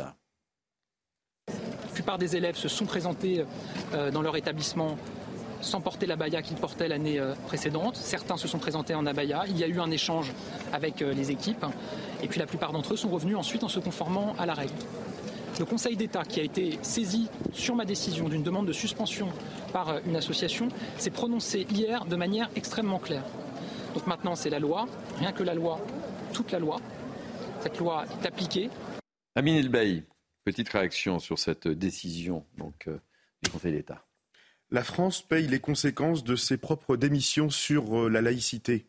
Euh, la, décision du Conseil d'État apparaît claire en l'apparence. Le Conseil d'État nous dit que l'interdiction de la baya est conforme à la loi de 2004. Certes, il y a cependant un problème. Le problème reste celui de l'identification des abayas portés à l'école, puisque Le considérant numéro 6 de l'ordonnance, qui est disponible en ligne sur le site du Conseil d'État, vous dit et suggère de façon équivoque qu'il faudrait, outre le port du vêtement non religieux, une trace de pratique et d'affirmation religieuse chez l'élève. Le clair-obscur euh, se poursuit. Aujourd'hui, et je le dis depuis maintenant un an, nous assistons à une lâcheté politique sans précédent puisque nous laissons le soin au chef d'établissement de définir et de désigner si le port de la baya est un vêtement religieux ou non. Et donc, moi, je l'avais dit, il y a déjà plus d'un an, qu'il ne fallait absolument pas agir par voie circulaire, que dans une république laïque, ce n'est ni les responsables religieux, euh, ni, euh, ni, les, euh, ni les responsables religieux, ni le ministre qui doivent désigner ce qui relève du vêtement religieux ou pas, c'est le rôle du législateur. Et moi, j'ai toujours dit qu'il fallait une loi pour protéger nos enseignants. Que se passe-t-il aujourd'hui? Ce qui se passe, c'est que vous avez aujourd'hui des chefs d'établissement qui le souffrent et qui ne le disent pas. Euh, et qui vont sombrer dans ce qui se fait depuis maintenant 30 ans, c'est-à-dire le pas de vague, qui ne vont pas interdire la baya parce qu'ils vont, ils vont avoir peur euh, d'être attaqués pénalement, et c'est déjà le cas dans certains euh, établissements, pour discrimination. Vous avez aujourd'hui des jeunes filles qui portent la baya, mais qui, en l'apparence, ne manifestent pas des convictions religieuses et qui peuvent porter la baya à l'école, et d'autres qui portent la baya et dont on peut suspecter, en vertu de certains critères qui ne sont pas définis et qui pourraient apparaître, entre guillemets, comme discriminatoires, prohibés à l'école. Donc aujourd'hui, il faut une loi, il faut une loi qui euh, permet d'interdire définitivement le port de la baya et ne plus laisser cette responsabilité aux chefs d'établissement qui ont la boule au ventre qui ont la peur de finir comme Samuel Paty. Et peut-être un dernier point. Dernier point, Un dernier point, et je crois que c'est extrêmement important. Il faut aujourd'hui en terminer avec tous ces débats malsains dans la société. Rétablir l'ordre public, c'est une question d'exigence, c'est un devoir de transmission. Je crois au rétablissement de l'uniforme à l'école. Et je pense notamment au territoire maoré, où 95% de ce territoire est composé de compatriotes musulmans et où 65% des électeurs votent pour Marine Le Pen et qui aujourd'hui se posent des questions sur les conditions d'application de la circulaire. Non, je ne me réjouis pas de la circulaire. Je crois qu'il faut aller au bout, avoir du courage politique et voter enfin une loi pour faire face à tous les défis de la République. Je vous donne la parole dans quelques instants, mais on va poursuivre avec cette affaire dont on parlait tout à l'heure, où à Clermont-Ferrand, le père d'une lycéenne en Abaya a été placé en garde à vue après avoir menacé de mort le proviseur de sa fille. C'est une information de nos confrères La Montagne. Explication Clémence Barbier, et on reprend le débat tous ensemble, si vous le voulez bien. Les faits se sont déroulés en début de semaine selon nos confrères euh, du quotidien La Montagne. Cet élève s'est présenté une première fois en abaya devant son lycée, mais elle s'est vue refuser l'accès à l'établissement puisque, vous le savez, cette longue robe couvrant le corps est désormais interdite dans tous les établissements scolaires. Son père avait été reçu euh, par le proviseur, mais hier, la jeune femme se présente de nouveau en abaya et elle se voit une nouvelle fois refuser l'accès au lycée. Quelques minutes plus tard, son père furieux appelle l'établissement. C'est à ce moment-là qu'il aurait proféré des menaces euh, de mort à ses interlocuteurs, menaces de mort qui visaient le proviseur. La hiérarchie de l'éducation nationale a bien sûr été alertée et une plainte a été déposée. Conséquence de cet incident, les équipes mobiles de sécurité du rectorat ont été euh, déployées sur place. Quant au père de l'élève, il a été placé hier en garde à vue au commissariat de Clermont-Ferrand avant d'éventuelles poursuites judiciaires voit, Naïma, à travers cet exemple, l'interdiction du port de la Bayane ne résout pas tout, en tous les cas, puisqu'on voit que ce, proviseur a été littéralement menacé. Oui, menacé, mais. C'est euh, effectivement pas simple à gérer. Mais la justice a tout de suite euh, réagi. Donc c'est ça qui est, qui est important. Moi, je crois qu'il euh, faut qu'on fasse attention à ce qu'il n'y ait pas. Mais c'est assez révélateur du, climat, quoi. Effectivement, il y a un climat, et, mais. Et des chefs, des chefs d'établissement dans la situation dans laquelle ils se trouvent. Exactement, il faut les protéger. Et je crois que cette circulaire, euh, au contraire de mon amie euh, Amine, moi je pense qu'elle les protège, qu'elle est extrêmement claire. Et puis le fait que le, ministre ait euh, adressé un courrier à chaque parent d'élève a fait que finalement, regardez, il n'y a eu que 298 jeunes filles qui se sont présentées devant leur établissement et seulement, et seulement 67 qui ont refusé. On a combien de, de, collégiens et lycéens Je crois que c'est plus de, de 2 millions. Donc finalement, c'est très peu. Et je crois vraiment qu'il faut faire attention euh, au ressentiment aussi que peuvent euh, aussi rencontrer euh, les, musulmans. Moi, j'ai eu beaucoup de témoignages où des personnes qui sont absolument pas pratiquantes ni rien m'ont dit ça devient du délire. Et du délire qui rejoint un peu ce que, ce que disait Amine, dans le sens où aujourd'hui, il y a certains chefs d'établissement qui vont refuser des jeunes filles avec des pantalons, avec une tunique. En quoi c'est euh, voilà la abaya c'est clair. La abaya elle vient de, de l'Arabie Saoudite. C'était une obligation pour les femmes saoudiennes. Et d'ailleurs euh, le prince Mohamed Ben Salman tout de suite a supprimé cette obligation de mettre une abaya. Donc elle avait quand même une destination religieuse. Mais aujourd'hui attention on est en train de dériver parce que est-ce qu'une jeune fille avec une longue jupe elle sera euh, expulsée de l'école avec une chemise ample? Vous voyez? Est-ce que voilà, le pantalon avec une tunique, donc ça devient du délire. Il faut faire attention parce que à côté de ça, moi j'ai des, euh, des, habitants avec qui j'ai discuté qui me disent mais une jeune femme qui vient en croque-top, euh, mini jupe, short, on dit rien. Donc vous voyez, donc on crée un nous et un eux et qui peut être dangereux. C'est pour ça que moi, je l'ai dit à plusieurs reprises, je pense que la, la solution, c'est l'uniforme qui permet une neutralité à l'école et de sanctuariser l'école. Et on n'a plus, euh, nos, enfin, nos chefs d'établissement n'ont plus à, regarder euh, ou à mesurer la longueur de la jupe ou du pantalon ou de la robe. Allez, on parlait d'un procès tout à l'heure avec les agriculteurs de, Sainte-Soline. On va suivre également aujourd'hui un autre procès. Sept personnes, dont l'ex-leader du groupe d'ultra-droite, les Oeufs Paris, Marc de Cacré-Valmenier, comparaissent devant le tribunal correctionnel de Paris. Ils sont soupçonnés d'avoir voulu commettre des violences dans la capitale le soir du match, je ne sais pas si vous vous en souvenez, France-Maroc, pendant la Coupe du Monde de football en décembre 2022. On va retrouver sur place Célia Barotte et, Pierre-François Altermat. Bonjour, ma chère Célia. Quels sont les enjeux de ce procès? Racontez-nous. Oui, le procès va commencer euh, bientôt, dans quelques minutes. Parmi les sept personnes qui comparaissent aujourd'hui euh, devant la justice, il y a Marc de Cacré-Valmenier qui est soupçonné d'avoir initié euh, ce rassemblement d'ultra-droite le soir du match. Il conteste les faits qui lui sont reprochés et notamment l'appartenance d'un sac contenant des cagoules et des matraques. Les sept hommes sont également poursuivis pour détention en réunion d'armes et port d'armes. Ils encourent au maximum jusqu'à 10 ans de prison. Durant ce procès, Marc de Cacré-Valmenier sera au cœur des débats puisqu'il est déjà connu par la justice comme étant une figure d'ultra-droite et S. Il a déjà écopé de plusieurs condamnations, notamment pour avoir participé aux affrontements près de l'Arc de Triomphe pendant une manifestation de Gilets jaunes en 2018 et pour la violente attaque d'un bar de militants antifascistes deux ans plus tard. Merci beaucoup, ma chère Célia Barotte. Je rappelle que vous êtes accompagnée par euh, Pierre-François Altermat. On va revenir euh, sur ce procès dans quelques instants, mais tout de suite, il est là, bien en place. C'est Mickaël Dorian. Un rappel des titres, Mickaël.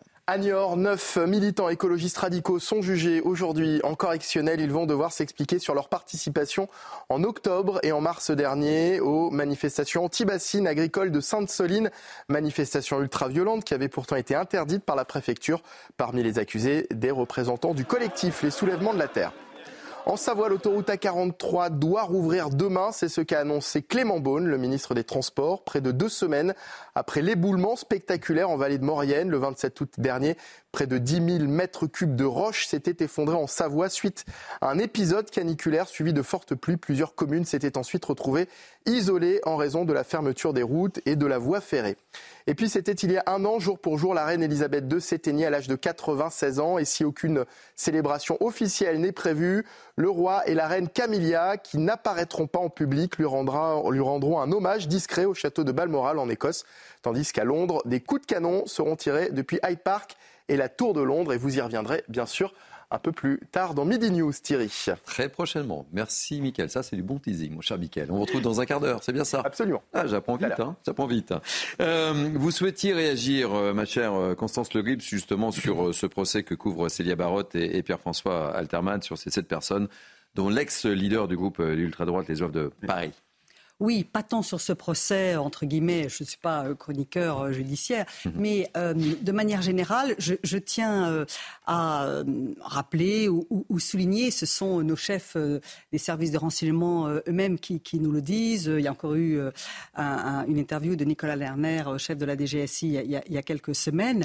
il y a l'apparition depuis quelques années, un tout petit nombre d'années, de mouvements d'ultra-droite euh, extrêmement euh, violent, en mmh. tout cas très prompte à prôner des attaques violentes et prompte à prôner également les attaques contre la, République. Hein. De même que dans la première heure de Mini News, je dénonçais la, dérive dangereuse, là encore une fois, et très documentée par nos, nos services de sécurité intérieure de certaines organisations et associations écologistes qui vont de plus en plus, au nom de la désobéissance civile, encore une fois avec beaucoup de guillemets, vers des, formes d'action violente. Il y a également, euh, et on le sait, il faut euh, être de plus en plus vigilant, euh, des dérives et l'installation dans le paysage d'un certain nombre de mouvements d'ultra-droite qui n'hésitent plus à prôner la violence. Ça se passe d'ailleurs dans d'autres pays mmh. européens. C'est un, phénomène qui, qui touche l'Europe, les États-Unis ont illustré euh, récemment aussi de manière extrêmement euh, violente euh, cette dérive dont il ne faut pas sous-estimer, je dirais, l'importance. Amine, deux mots. Très rapidement, pour vous dire que dans le mot ultra-droite, il y a droite. Je salue quand même l'attitude très digne et républicaine de tous les partis républicains, y compris du parti de Marine Le Pen à Éric Ciotti. tous les partis républicains ont condamné ces faits euh, je vais vous le dire aujourd'hui avec euh, cette double appartenance, cette double culture qui est la mienne. Un enfant français, d'immigrés, qui aime profondément la France et qui ne renie en rien euh, ses racines, ses origines. Je suis évidemment issu des pays du Maghreb en ce qui me concerne l'Algérie. Ce soir-là, c'était un match de ferveur populaire, un match aussi de partage entre la culture marocaine et euh, euh, et, l'équipe de France à l'occasion euh, de la Coupe du Monde. Je vais vous dire une chose. Les enfants français d'immigrés sont des enfants de la République et ils ne font qu'un. Et ils feront, ils feront bloc face à tous ces petits groupuscules qui veulent aujourd'hui diviser la République. Et je vous le dis aujourd'hui, parce que la France a réussi le processus d'intégration en partie de nos compatriotes musulmans. Et aussi parce qu'il faudra aller encore plus loin en intégrant et en assimilant davantage les enfants français d'immigrés. Nous ne lâcherons rien face à ces groupuscules. Et je crois que moi, en tant qu'enfant musulman de la République française, moi, demain, je suis prêt à me battre et à faire couler mon sang pour ce pays, comme l'ont fait nos parents, qui priaient Allah et qui ont été tués avec l'amour que nous portons tous pour le drapeau tricolore. Nous sommes le 8 septembre 2023. Jérémy Stubb, vous êtes avec nous le 8 septembre 2022. La reine Elisabeth II s'éteignait à 96 ans. On, s'en souvient tous dans son château euh, en Écosse à, Balmoral. Et on va prendre la direction justement de Londres. On va retrouver notre correspondante permanente, Sarah Menaille. Welcome, Sarah Menaille. Comment se déroule cette commémoration euh, en Angleterre? Racontez-nous. Qu'est-ce qui est prévu aujourd'hui? Bonjour Thierry, et bien Michael l'a dit il y a quelques minutes, il n'y a pas vraiment de commémoration officielle de prévue ici. Charles III est en Écosse au château de Balmoral, donc avec son épouse Camilla, où il passe calmement et dans l'intimité cette journée dans ce château, hein, si chéri par Elisabeth II, là où elle a d'ailleurs rendu son dernier souffle, c'était dit qu'il y a un an. Le roi a posté un message audio sur les réseaux sociaux dans lequel il rend hommage notamment au dévouement d'Elisabeth II. Euh, nous nous souvenons avec beaucoup d'affection de sa longue vie et de son service, a-t-il dit. Dans ce message, le roi a également tenu à remercier l'ensemble des Britanniques pour leur soutien depuis son accession au trône. Pas de réunion familiale de prévu donc aujourd'hui pour la famille royale, un recueillement euh, en privé et dans la retenue pour marquer donc ce premier anniversaire de la disparition d'Elisabeth II. Aucun événement euh, public.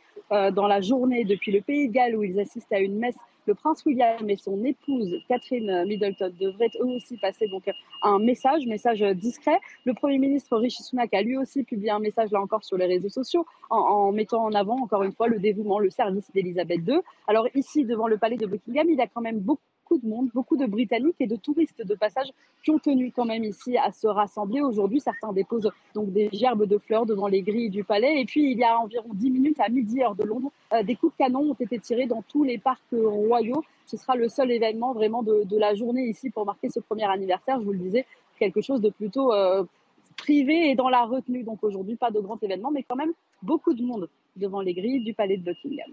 Merci beaucoup, ma chère Sarah Benaï. Vous êtes notre correspondante permanente à Londres. C'est toujours un plaisir de vous avoir dans, nos émissions. Euh, Jeremy Stubb, un an déjà. Ça passe vite, hein, mais euh, personne n'a oublié euh, la Queen, la reine. Oui, oui, bien sûr. Mais les trois mots qui, décrivent la monarchie britannique sont faste, public, discrétion et travail. On a eu beaucoup de faste. les funérailles de la reine sont jubilées l'année dernière. le couronnement du roi Charles. Maintenant, il faut un peu de discrétion et le roi Charles est en train de passer cette journée discrètement, mais sur le lieu de la mort de, la reine. Et euh, il a passé aussi cette, année à travailler, donc à, se rendre utile, à, l'exemple de sa mère. Donc euh, le choix est le bon. Mais il y a un comité pour trouver une façon permanente de hmm. commémorer la reine à l'avenir. Merci beaucoup, Germain Stubbs. On marque une pause. On se retrouvera dans la dernière ligne droite de Mini News et on évoquera le, témoignage euh, très fort de la femme de Philippe Monguillot. Je ne sais pas si vous vous souvenez, mais Philippe Monguillot, c'était ce chauffeur de bus battu à mort à, Bayonne il y a euh, trois ans. Elle témoigne dans, dans Mini News et on écoutera ce témoignage très, euh, très poignant. Allez, on marque une pause et à tout de suite. Merci de nous accueillir. Il est 13h30, c'est la dernière ligne droite pour Midi News. Nous sommes ensemble jusqu'à effectivement 14h, euh, mais tout de suite un point info avec Mickaël Dorian. Re, bonjour mon cher Mickaël. Et à la une de l'actualité, ce chiffre alarmant communiqué par la SPA, près de 16 500 animaux abandonnés ont été recueillis par l'association cet été. Les 63 refuges font le même constat. Les abandons sont en augmentation et les adoptions en baisse. L'inflation fait partie des nouveaux motifs d'abandon. Le prix des fournitures scolaires a augmenté de 8,5% par rapport à l'année dernière. C'est ce que révèle une enquête de la Direction générale de la concurrence, de la consommation et de la répression des fraudes. À noter que cette hausse reste en deçà de l'inflation générale des produits de grande consommation qui s'élève à près de 13%. Et puis l'équivalent de trois mois de pluie se sont déversés sur Hong Kong en une seule journée. Ce sont les pires précipitations jamais enregistrées depuis 1884. Certaines rues ont été submergées, des stations de métro inondées. Aucun blessé signalé pour l'instant, mais le territoire reste à l'arrêt et en alerte noire. Merci beaucoup, Michael. On vous retrouve dans une demi-heure, c'est bien ça? Un quart, d'heure, mais oui, un quart d'heure. Il faut que je m'y fasse, tous les quarts d'heure. Il faut que je m'y fasse. Je vous promets, je vais m'y faire. Je vais m'y faire. Thierry, euh, c'était bien tenté. C'est bien tenté. Hein. C'était bien tenté. bien tenté. Allez, avec moi pour cette dernière demi-heure. Najwa El Haïté, Naïma Mfed, Alamine Elbaï, Jérémy Stubbs et Constance Le Grip. Pour cette dernière droite, je vous propose de commencer par un, témoignage, un témoignage très émouvant, très digne, vous allez le voir c'est celui de la femme de Philippe Montguillot, ce chauffeur de bus battu euh, à mort à Bayonne il y a trois ans, une semaine, une semaine avant le procès des agresseurs de son mari. Elle évoque le contexte douloureux dans lequel le drame s'est produit. Elle dénonce également les violences quotidiennes contre tout ce qui peut représenter les institutions dans notre pays. C'est un témoignage recueilli par Jérôme Rampenou et Antoine Estève. Et on ouvre le débat juste après. Véronique Monguillot ne mâche pas ses mots. Dans sa petite maison de Bayonne, elle évoque la mort de son mari sans filtre, un œil sur les photos de famille, omniprésente autour d'elle.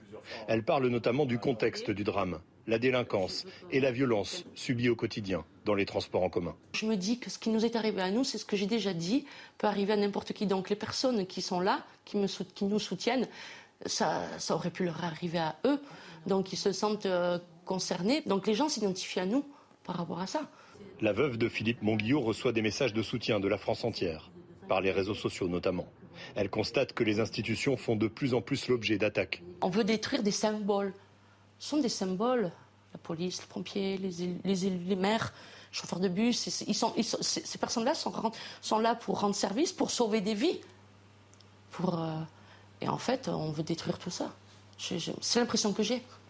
Véronique Monguillot estime que le procès qui commence la semaine prochaine sera vécu comme un soulagement, mais aussi comme une épreuve très longue et très dure.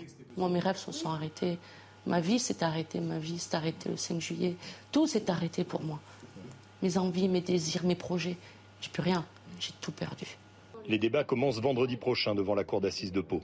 Les juges vont tenter de comprendre ce qui s'est réellement passé dans le bus conduit par Philippe Monguillot. Ils s'appuieront notamment sur les images de vidéosurveillance qui montre de nombreux échanges de coups entre les différents protagonistes. Najwa Haïté, euh, c'est terrible ce, mm. témoignage. Hein. Tout s'est arrêté, on le comprend aisément, mais c'est fort. Elle dénonce un contexte, un climat. Enfin, c'est. C'est un témoignage, en effet, bouleversant. On parlait tout à l'heure euh, d'un autre euh, fait divers, euh, je disais, qui devient fait de société. Euh, les gens ont peur de sortir et c'est vrai que Madame, la, qui est victime hein, par ricochet, puisqu'elle perd un être cher, hein, son, son, mari, et, et bien parle d'une violence quotidienne, d'une violence quotidienne. Et la cible, souvent, ce sont des symboles qui manifestent et qui véhiculent l'autorité. Qu'est-ce que disait ce chauffeur à ce jeune qui montait dans le bus? Moi j'appellerais délinquant parce que chaque fois on emploie le, les jeunes, les jeunes, les jeunes. Non, ce sont des délinquants. Et quand ils tuent, c'est des homicides, donc c'est des criminels. Voilà, les mots ont un sens. Donc qu'est-ce que disait ce chauffeur de bus à, ce, à cette personne? Eh bien, elle lui disait, mettez votre masque. On était en période de crise sanitaire. Mmh. Eh bien, ça a été un déferlement de violence. Eh bien, on peut avoir que peur parce que, comme le disait très justement Madame, ça peut arriver à n'importe qui, n'importe qui. Vous pouvez être tous autour de plateau, du plateau victime, victime. Et donc, euh, il faut que la sanction pénale, elle soit à la hauteur de ces infractions, elle soit à la hauteur. Donc là, les assises vont, vont ouvrir, donc on va voir euh, la, peine qui sera encourue hein, contre, contre ce criminel. Euh, ce prévenu. En tous les cas, euh, là aussi, les mots ont un sens au niveau euh, de l'emploi du, droit, mais ce n'est plus possible. Voilà, il y a un ras-le-bol général. Et je reviens sur ce que disait Naïma, elle parlait de Maurice Berger, qui est un, qui est un pédopsychiatre, et qui disait que ces jeunes délinquants n'ont plus d'empathie. Ils ne savent même pas, ils ne veulent même pas savoir euh, les conséquences de leurs actes. La mort ne leur fait pas peur. Mhm. La mort ne leur fait plus peur. effectivement, il raconte, euh, juste je rajoute par rapport à ce qu'elle a dit Najwa, il raconte le cas d'un jeune qui a tué un autre jeune, il avait 13 ans, et quand euh, le, Maurice docteur Maurice Berger dit, regardez, vous, avez fait de la peine à la maman, mhm. elle souffre, et il lui a dit, c'est pas grave, avec le temps, elle oubliera, mhm. mais d'une manière extrêmement cynique. Constance et Amine et Jérémy.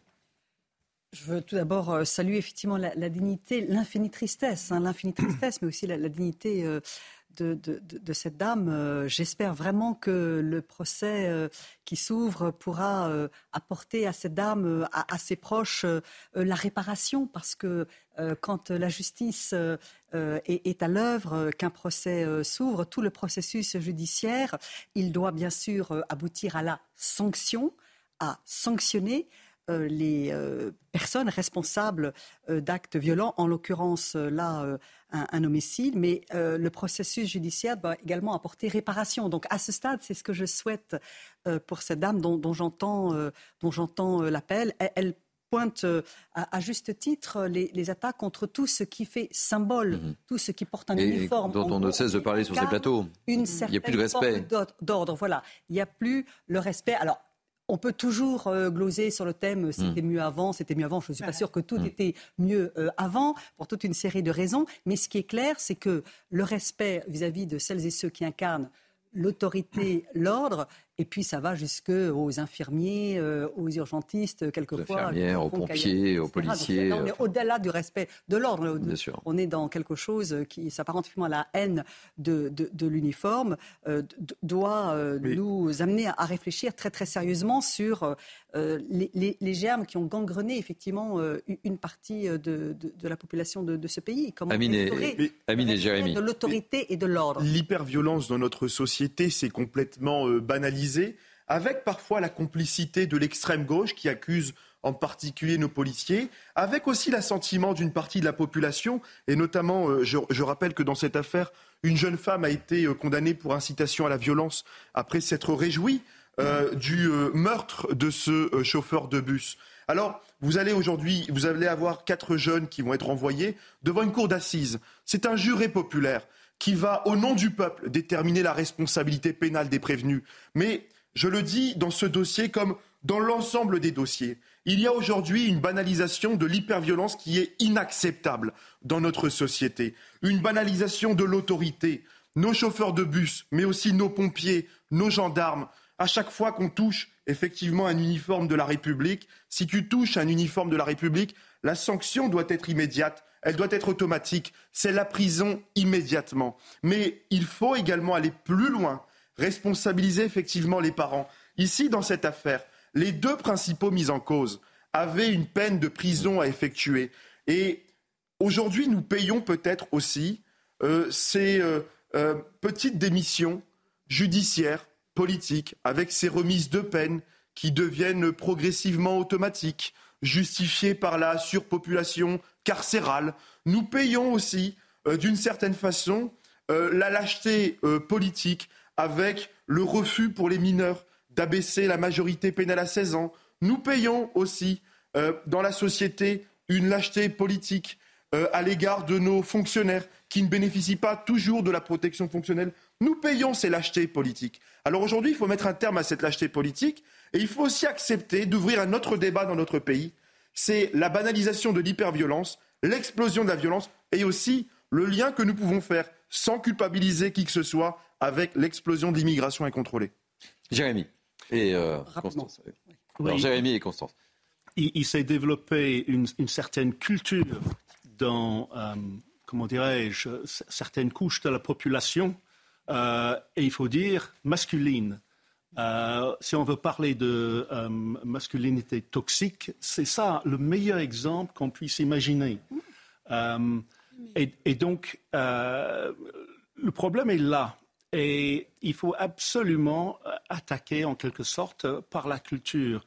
On a tendance un peu à, isoler certains quartiers en disant, voilà, il n'y a que des méchants qui y habitent. Tandis que ce n'est qu'une minorité qui terrorise tout le monde.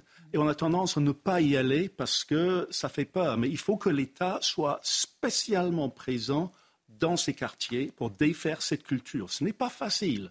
C'est un travail qui sera très très long. Euh, le problème ne provient pas uniquement des profils psychologiques des individus, mais cette culture qui prospère parmi eux. Constance, deux mots oui, je ne peux pas euh, laisser sans réagir euh, l'emploi réitéré de, l'expression euh, lâcheté politique. Hein. La justice pour mineurs, nous l'avons récemment, certes très récemment, c'est à mettre au compte de l'actuel garde des Sceaux et de la majorité actuelle au Parlement, réformée. la justice, malgré les anciennes qui sont répétées à satiété ici ou là, elle n'est plus laxiste. Qu'il y ait un problème de hyperviolence dans certains territoires, dans certains quartiers, dans certaines catégories de la population, je le reconnais bien volontiers. Hein. Je n'ai pas l'habitude de me cacher derrière mon, petit doigt. Mais faisons attention quand même à ne pas répéter à satiété euh, des éléments de langage qui euh, sont de nature à désespérer. non, mais s'il n'y avait pas eu de laxisme, s'il n'y avait pas eu de laxisme, les deux prévenus, les deux prévenus n'auraient pas agressé le chauffeur de bus. Ils auraient été en prison parce qu'ils avaient déjà une peine de prison. Elle est là l'acheté politique. Elle est là parce que nous avons, renoncé, nous avons consenti à remettre en liberté des individus qui n'avaient pas euh, terminé la totalité de leur peine oui, il y a une lâcheté politique. Elle n'est pas généralisée en ah soi. elle n'est pas généralisée évidemment. Mais il y a et de reconnaître aussi le travail effectué. Mais au-delà de ce travail, l'ordonnance pénale des mineurs a été modifiée 45 fois. Elle est devenue ah, totalement illisible. avec l'assentiment de Christiane Taubira, qui a rendu le droit euh, de la justice pénale des mineurs totalement illisible. Les mineurs bénéficient d'impunité. Euh, non, non, mais la justice pour mineurs a été réformée. J'appelle tous les il, nous reste à le constater qu'il y ait toujours toujours un problème de non-rapidité dans l'exécution des peines. Je le reconnais bien volontiers. Là aussi, c'est un sujet dont le garde des Sceaux euh, mm. s'est euh, emparé. Il y a encore beaucoup à faire. Je vous l'accorde bien volontiers, mais il y a, je crois, quand même, dans l'exécutif, aussi bien au ministère de la Justice qu'au ministère de l'Intérieur, par exemple, euh, deux responsables gouvernementaux qui sont très ardemment dédiés à cette tâche de restauration de l'autorité de l'État. Le chantier Non, non, c'est pas ça. Vous me permettez Immense. Mais il y a une volonté née d'une vraie prise de conscience. On reprendra sans doute ce débat sur euh, une autre émission, évidemment. Euh, notre ami euh, Martin, Michael Martin Haïm nous a rejoint. C'est le plus grand spécialiste du rugby de cette chaîne. Très élégant. Il va, vous connaissez euh, tous les termes de rugby? Non, je ne connais pas tous les bah, termes. Il va tout, il, va tout nous expliquer. Euh, il va qui court avec Oui, bah, il va tout nous expliquer parce qu'il est là pour ça. Parce qu'évidemment, euh, le rugby, ça paraît simple, mais il y a des règles. Mais tout d'abord, on va regarder le coup d'envoi donné. On va remonter. On s'en lasse pas. Hein. je ne sais pas s'il y a plus de femmes ou pas. C'est le, le, préfet de police, Laurent Nunez, qui a donné. Regardez. Ah. Regardez. Ah, c'est pas mal quand même le coup de pied. Boum. Allez. Bon, il n'y a toujours pas de. Je ne sais pas si on peut voir plus longtemps le clip ou pas, voir s'il y a une présence féminine. Il reste 20 secondes. La technique laisse à désirer. Ah. Alors Vous avez vu, Michael, il y a la parité sur ce plateau. Là, par exemple, il y a faute. Il y a faute Il y a faute, il n'y a rien à Le ballon a été lancé. Euh, Et là Ah ouais. Allez, ce soir, vous le savez, on en a déjà parlé avec Johan Huget tout à l'heure. C'est le coup d'envoi de la Coupe du Monde de rugby avec un match de dingue, une belle affiche. On va en parler avec vous, mon cher Michael, mais on va retrouver tout de suite sur place Clotilde Payet et Charles Baget qui sont au Stade de France. Il y a des mesures de sécurité bien précises qui sont prises, ma chère Clotilde. Racontez-nous tout. Bienvenue. Oui, Thierry, alors, bien, merci. Oui Thierry, donc nous sommes, euh, nous sommes devant le Stade de France à Saint-Denis, euh, devant euh, l'un des accès principaux pour y accéder, puisque nous sommes près des, stations de RERB et, RERD. 78 000 spectateurs sont prévus, sont attendus ce soir, et un déploiement de 7 500 policiers et gendarmes qui vont assurer la sécurité aux abords du stade. Toutes les personnes ont l'obligation de passer par des points de préfiltrage et de filtrage, et les véhicules sont également fouillés. Euh, les supporters arrivent au compte-gouttes pour le moment, mais ceux que nous avons vus, euh, que nous avons rencontrés, nous ont assuré euh, qu'ils se sentaient en sécurité et ils nous ont, ils nous ont affirmé qu'ils pensent que les leçons ont été tirées, les leçons des débordements lors de la finale de la Ligue des Champions en mai 2022. Donc le président de la République sera également là présent ce soir pour l'ouverture de la, cérémonie aux alentours de 20h. Et les, les, forces de sécurité sont déployées également aussi pour cet événement. Merci beaucoup, ma chère Clotilde Payet. Je rappelle que vous êtes accompagnée par Charles Baget. La prochaine fois, je vais vous voir avec le maillot hein, de l'équipe de France. Hein. Indispensable, le maillot. Allez, on va revenir avec vous, mon cher euh, Michael, dans quelques instants pour les règles du rugby. Vous allez tout nous expliquer. Et tout d'abord, si il y a beaucoup de Michael aujourd'hui. Hein. C'est Michael Dorian. Allez, je lui passe le ballon. Paf, c'est le flash. Le père euh, d'une lycéenne en abaya a été placé en garde à vue à Clermont-Ferrand après avoir menacé de mort le proviseur de sa fille adolescente. S'était vu refuser l'entrée de son lycée à deux reprises parce qu'elle portait une abaya, ce qui a provoqué la colère du père de famille. Le mois dernier, une jeune femme de 29 ans était victime d'un viol barbare à Cherbourg. Depuis, Mégane est sortie du coma et le principal suspect, lui, a été mis en examen. Cet homme de 18 ans était bien connu des services de police et semait la terreur dans son quartier.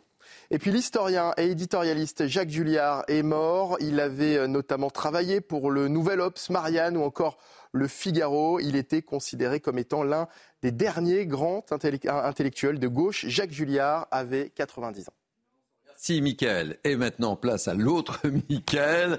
Euh, Michael, vous allez tout nous expliquer pour ces règles de, rugby, parce que bon, il y a, tous nos téléspectateurs connaissent, mais il y a des règles bien spécifiques. Mais d'ailleurs, ça vous pose pas de problème d'avoir Jérémy Stubbs sur le plateau. Euh, il y a une rivalité entre les Anglais et les Français. Hein. On est très tolérants sur CNews. On accepte toutes les opinions, même celles des Anglais. bon, alors dites-nous tout. Qu'est-ce qu'il faut retenir pour ceux qui ne connaissent rien au rugby, des règles majeures. Alors on parle de, Coupe du Monde. Donc déjà dans la Coupe du Monde, il y a des règles. On va les voir. Pour cette Coupe du Monde, une victoire offre 4 points. Un match nul, 2 points et une défaite, 0. Attention, il y a une particularité. Si une équipe marque 4 essais au moins, elle remportera un point supplémentaire. Même chose si elle perd avec un écart de maximum 7 points. Exemple, vous allez le voir à l'image, la France gagne ce soir 17 à 12 face à la Nouvelle-Zélande. Malgré sa défaite, la Nouvelle-Zélande aura un point parce qu'elle a un faible écart. La France, elle, en aura 4. Bon, vous avez bien retenu. Je vois que. Euh, oui, j'essaye de suivre. Je prends des notes, hein, attention. Ah je relève tout. Bon, alors après, euh, il y a plein de mots. Essai, touche. Bon, ça, on peut comprendre, mais il y, a des choses bien spécifiques quand même. Alors, on peut comprendre la touche, mais il y a aussi une spécificité. On va en parler. On va commencer par l'essai. L'essai, c'est une action qui rapporte le plus de points. 5 points avec une transformation derrière, on monte à 7 points. On peut demander à Naïma si c'est ce que c'est. Eh il va y avoir une image. Vous allez voir une image, celle de Damien Penaud. Damien Penaud, c'est l'ailier de, de l'équipe de France qui sera titulaire ce soir avec, euh, avec euh, l'équipe de France. Là, alors là, on voit la mêlée. On va d'abord s'intéresser à l'essai. Euh, c'est ce qu'il faut faire pour arriver à marquer, c'est qu'il faut arriver dans la partie adverse et plonger le ballon en main vers la ligne d'en but, dans la ligne d'en but. Voilà, on le voit sur cette image. Le tout en effectuant une pousser du ballon vers le sol. C'est exactement ce qu'est en train de faire Damien Penaud, allongé sur la piste. Et là, le ballon, il l'a dans les mains et il va pouvoir effectuer une pression de haut en bas. C'est la règle qui le dit, de haut en bas, derrière l'embut. Et ça, ça rapporte 5 points. Ensuite, Quoi d'autre? On a la mêlée. Donc la mêlée, c'est l'image qu'on avait vue juste avant. La mêlée fait suite à une faute de main. Lorsqu'il y a un en avant, c'est-à-dire quand l'équipe qui attaque fait tomber le ballon vers l'avant ou quand une passe est réalisée vers l'avant, il y a mêlée. Pourquoi vers l'avant? Parce qu'au rugby, les passes ne se font que vers l'arrière. Euh, la mêlée, c'est donc 8 joueurs, on l'a vu sur l'image d'avant, 8 joueurs qui se font face à face. On appelle ça le paquet d'avant. Et si vous vous posez la question de pourquoi les joueurs sont les uns euh, face aux autres, c'est parce que euh, c'est une manière plus rapide de reprendre le jeu, le combat dans une forme quand même assez euh, faire et donc égalitaire. J'ai vu euh, Constance qui vous regardait comme ça, elle a bu vos paroles. Hein. En admiration. Euh, vous n'êtes pas venu euh, sans rien parce que euh, Alors- vous savez, Samira qui, qui, qui m'assiste hein, dans Ah, cette émission me, me dit dépêche-toi, dépêche-toi. Voilà. C'est le maillot de l'équipe de France. Beau. Ça, c'est le maillot de l'équipe de France avec lequel ils joueront la Coupe du Monde. Ce soir, les Français ne recevant pas la Nouvelle-Zélande, ils sont pas, ils sont pays hôtes, mais ce soir le match c'est Nouvelle-Zélande-France. Les Français joueront dans ce maillot, mais en version blanche. C'est ça. Sinon, c'est le maillot habituel de l'équipe de France, celui des Bleus. Et derrière, il est comment? Et derrière, il y a juste le petit drapeau. Le petit drapeau. À noter à l'intérieur du col, notre maillot, notre histoire, notre pays. Notre J'espère cœur. que ça va pouvoir Oh nous porter bonheur. Pronostic pour ce soir? Allez, dernier mot. Euh, pronostic pour ce soir, une victoire de la France 17-12. Je l'ai noté dans le, 17-12. dans le carton tout à l'heure. Merci.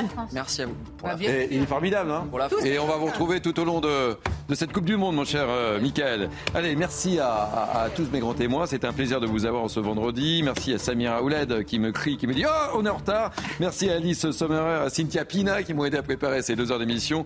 Merci aux équipes en régie, à la programmation, bien sûr. Vous pouvez revivre cette émission sur notre site cnews.fr. Tout de suite, c'est 180 minutes avec Nelly qui parlera, bien sûr, de rugby. Allez, la France. Euh, et moi, je vous donne rendez-vous demain pour Mini News. On verra. J'espère qu'on sera. euh, on fera cocorico en tous les cas. Allez, passez une belle journée sur CNews. À plus tard. Hey, it's Danny Pellegrino from Everything Iconic. Ready to upgrade your style game without blowing your budget? Check out Quince. They've got all the good stuff shirts and polos, activewear, and fine leather goods, all at 50 to 80% less than other high end brands. And the best part? They're all about safe, ethical, and responsible manufacturing. Get that luxury vibe without the luxury price tag. Hit up quince.com slash upgrade for free shipping and 365 day returns on your next order. That's quince.com slash upgrade.